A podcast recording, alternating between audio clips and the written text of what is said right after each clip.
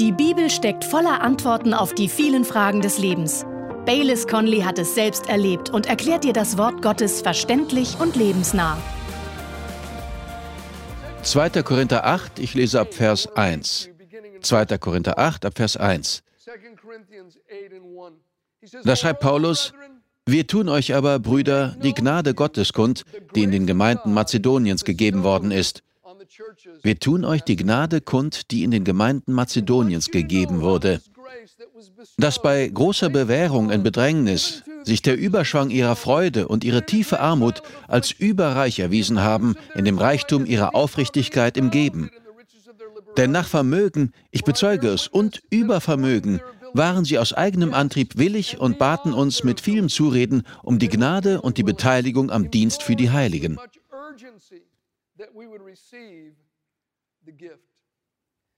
Diese Gnade bekam sie zusätzlich zu der Gnade geschenkt, die wir bekommen, wenn wir gerettet werden.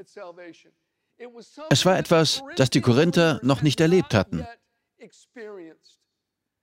Gottes Gnade ist unter anderem das Wirken und der Einfluss seines Geistes auf unsere Herzen und unser Leben. Durch seine Gnade können wir erreichen, was wir allein nie erreicht hätten. Sie lässt Sie und mich über unsere Fähigkeiten hinauswachsen. In Vers 3 schreibt Paulus, nach Vermögen und Übervermögen. Er sagt hier, ihr sollt von dieser Gnade erfahren, die auf ihnen ruht. Durch sie konnten sie bis an die Grenzen ihrer Fähigkeiten gehen und noch darüber hinaus. Genau das bewirkt die Gnade Gottes.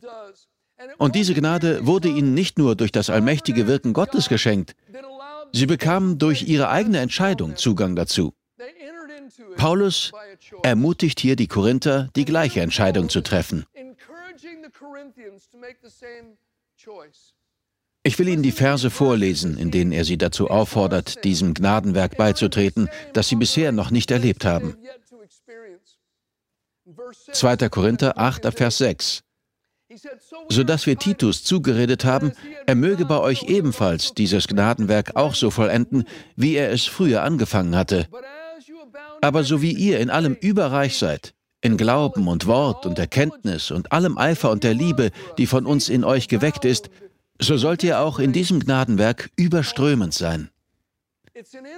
Es geht um den Einfluss und das Wirken von Gottes Geist auf das Herz. Und das erlebt man nur, wenn man sich zur Großzügigkeit entscheidet. Denken wir darüber nach, was Paulus hier schreibt. Er sagt, ihr habt so viel Glauben, ihr habt so viel Erkenntnis, ihr habt so viel vom Wort, ihr habt so viel Eifer und Liebe. In 1. Korinther 1, Vers 7 sagt er zu ihnen, euch fehlt es an keiner Gnadengabe, alle Gaben des Heiligen Geistes sind in eurer Mitte am Werk. Überlegen wir uns das einmal. Sie hatten Glauben, gute Predigten, viel Wissen über das Wort und die Gaben des Heiligen Geistes, aber das Wirken dieser besonderen Gnade hatten sie noch nicht erlebt. Es gibt Gläubige, die ein großes Wissen über das Wort Gottes haben. Sie erleben, wie die Gaben des Heiligen Geistes in ihrem Leben wirken. Sie haben einen großen Glauben. Aber irgendwie fehlt ihnen dieses tiefe, bleibende Wissen um Gottes Gegenwart und das Staunen über seine Gnade. Der Grund dafür ist, dass sie nicht auf Gottes Stimme hören, die sie dazu auffordert, großzügig oder sogar aufopfernd zu sein.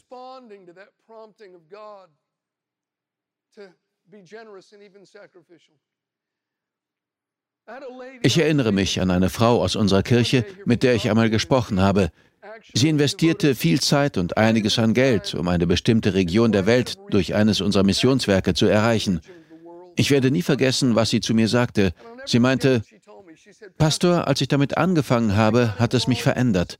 Irgendetwas ist mit meinem Leben passiert. Es ist, als hätte ich mein ganzes Leben in Schwarz-Weiß gelebt. Dann wurde ein Schalter umgelegt und auf einmal wurde meine Welt bunt. Sie wurde von der gleichen Gnade Gottes und der unermesslichen Freude überschüttet, die auch die Kirchen in Mazedonien erlebt hatten.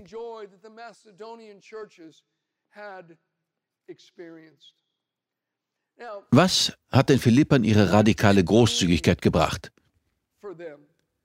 Erstens, sie brachte Frucht, die ihnen zugerechnet wurde.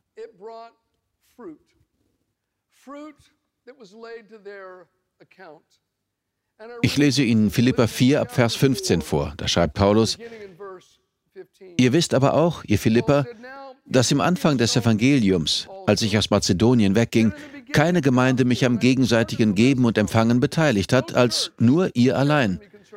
Denn sogar schon als ich in Thessalonich war, habt ihr mir nicht nur einmal, sondern zweimal für meinen Bedarf gesandt. Nicht, dass ich die Gabe suche, sondern ich suche die Frucht, die sich zugunsten eurer Rechnung mehrt. Ich suche die Frucht, die sich zugunsten eurer Rechnung mehrt. Bedeutet das materiellen Segen? Ich bin sicher, dass das auch dazu gehört, aber ich denke, dass es um mehr als das geht. Es geht um die Errettung kostbarer Menschen, die ihnen zugerechnet wird.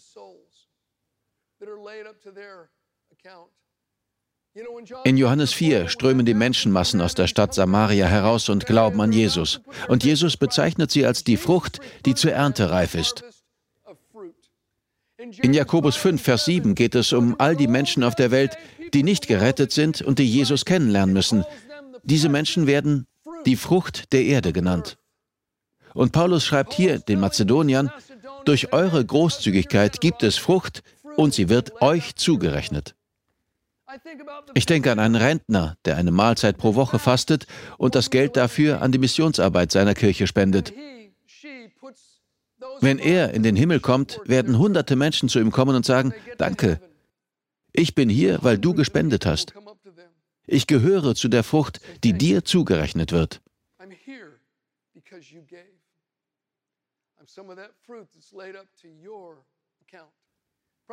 Vor etwa zwölf Jahren predigte ich einmal in Auckland. Nach dem Gottesdienst kam ein großer Maori zu mir, umarmte mich und brach an meiner Schulter in Tränen aus. Er war riesengroß. Er sagte Danke, danke. Er erzählte, ich war im Gefängnis und habe eine Sendung der Cottonwood Church gesehen. Ich habe mich bekehrt und bin jetzt Vollzeitevangelist. Ich wurde entlassen, entschied mich, dem Herrn zu dienen und reise nun im Land umher und gewinne Menschen für Jesus.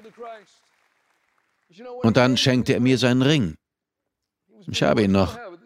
Das ist neuseeländische Jade. Sehen Sie das? Er war ein großer Mann und bei mir ist sogar noch Platz, wenn ich ihn am Daumen trage. Also, falls du von Monte Aurora aus zuschaust, Bruder, ich habe deinen Ring noch. Mach weiter mit deinem Dienst für Jesus. Gewinn weiter Menschen für Jesus. Bleib dran.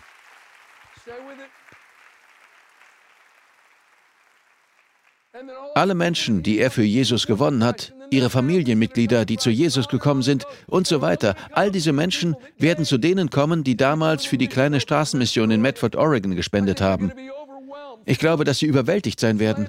Das ist Frucht, die ihnen zugerechnet wird. Das Zweite, was die Großzügigkeit der Philipper ihnen neben der Frucht brachte, war eine Verheißung. Gehen wir zu Vers 18 und 19, da heißt es, ich habe aber alles erhalten und habe Überfluss. Ich habe die Fülle, da ich von Epaphroditus das von euch Gesandte empfangen habe, einen duftenden Wohlgeruch, ein angenehmes Opfer, Gott wohlgefällig. Mein Gott aber wird alles, wessen ihr bedürft, erfüllen nach seinem Reichtum in Herrlichkeit in Christus Jesus. Wir alle kennen dieses Versprechen, aber wir sollten es nie aus dem Zusammenhang reißen. Diese Zeilen wurden an Menschen geschrieben, die anderen helfen wollten. Sie wurden an Menschen geschrieben, die unter persönlichen Opfern die Missionsarbeit unterstützten. Paulus schrieb, Mein Gott wird alles, das ihr braucht, nach seinem Reichtum erfüllen. Nicht nach eurem Bedarf, sondern nach seinem Reichtum. Für mich klingt das nach Überfluss. Es klingt nach mehr als genug. Es klingt nach so viel, dass nicht nur unsere Bedürfnisse gedeckt sind, sondern wir auch geben und mit anderen teilen können. So ist unser Gott. Es gibt eine Geschichte von einem Bettler, der am Straßenrand saß. Als Alexander der Große und sein Gefolge vorbeiritten, wagte es der Bettler, den König um ein Almosen zu bitten. Alexander hielt sein Pferd an, öffnete seinen Beutel und warf dem Bettler ein paar Goldmünzen zu. Einer seiner Begleiter war über so viel Großzügigkeit erstaunt und sagte, Herr, Kupfermünzen wären für den Bettler auch angemessen. Aber Alexander antwortete, vielleicht, aber wenn Alexander gibt, sind nur Goldmünzen angemessen. Wie viel mehr wird uns also unser himmlischer Vater geben, der die Weite des Himmels mit seiner Handspanne misst und sagt, dass er uns nach seinem Reichtum in Herrlichkeit gibt. Das ist der Standard des Himmels. Nicht auf die Größe unserer Gaben kommt es an, sondern auf die Größe des Herzens dahinter. Denn Gott schaut immer das Herz an. Und welche Folgen hatte die Großzügigkeit der Philipper für das Reich Gottes? Wie schon gesagt, wurden neue Menschen für Gottes Reich gewonnen. Aber es gab noch mehr. Ich will Ihnen ein paar Verse vorlesen. Der Zusammenhang ist der gleiche. Paulus nutzt die mazedonischen Gläubigen als Beispiel für die Korinther. 2. Korinther 9, die Verse 11 bis 13. Und ihr werdet in allem reich gemacht zu aller Aufrichtigkeit im Geben, die durch uns Danksagung Gott gegenüber bewirkt. Denn die Besorgung dieses Dienstes füllt nicht nur den Mangel der Heiligen aus, sondern ist auch überreich durch viele Danksagungen zu Gott. Denn infolge der Bewährung dieses Dienstes verherrlichen sie Gott wegen des Gehorsams eures Bekenntnisses zum Evangelium Christi und wegen der Lauterkeit der Gemeinschaft mit ihnen und mit allen.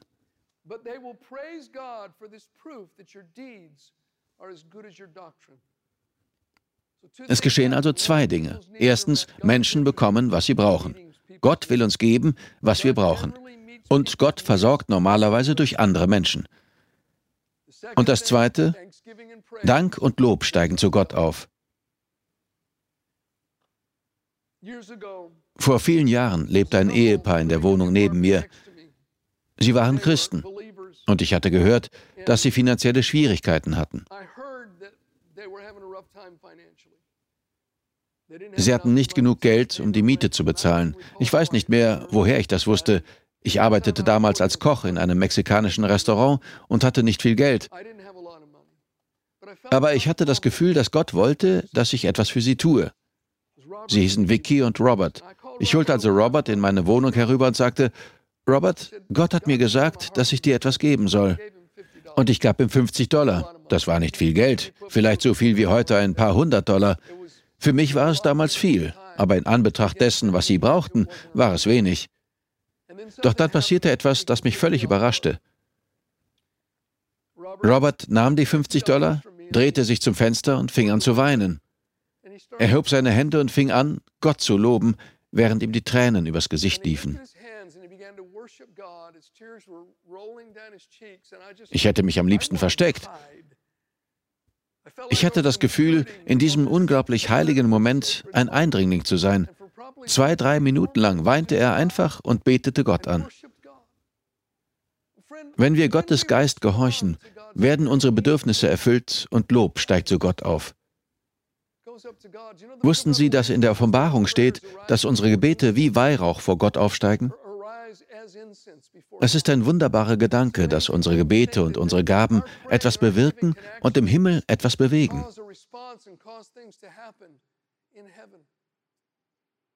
Es passiert übrigens noch etwas Drittes. Das steht im nächsten Vers, in Vers 14, da heißt es, und im Gebet für euch sehnen sie sich nach euch wegen der überragenden Gnade Gottes an euch. Er schreibt im Gebet für euch. Vor ein paar Jahren hatte ich einen Bootsunfall. Die meisten von Ihnen wissen das, aber wenn Sie neu hier sind, haben Sie es vielleicht nicht gewusst. Ich wäre beinahe gestorben. Man dachte, ich würde nicht überleben. Die Kirche hier betete wie verrückt für mich. Aber auch auf der ganzen Welt beteten Menschen für mich. Und bis heute kommt es vor, wenn ich irgendwo hinreise, ob nach Lateinamerika oder Afrika oder Europa oder Asien oder Australien, dass Menschen, die ich noch nie getroffen habe, zu mir kommen und sagen, wir haben von Ihrem Unfall gehört. Wir haben für Sie und Ihre Familie und Ihre Kirche gebetet.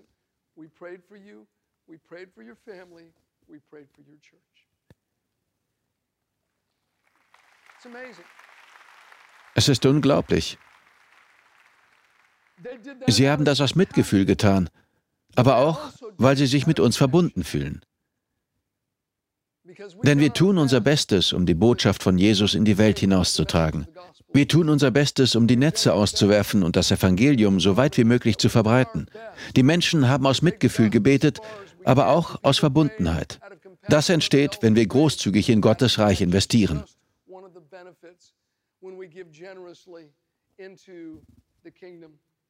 Und all das mündet in den letzten Vers in diesem Kapitel, Vers 15. Da heißt es, lasst uns Gott danken für sein unsagbar großes Geschenk. Am Ende geht es immer um Jesus, ihn zu kennen und ihn bekannt zu machen. Und nun frage ich mich, kennen Sie ihn? Haben Sie dieses unsagbar große Geschenk von Gott angenommen? Ich habe das, wie ich vorhin bereits gesagt habe, in einer kleinen Straßenkirche getan. Und wissen Sie, Sie haben keine Ahnung, was für ein Wrack ich war. Sie haben keine Ahnung.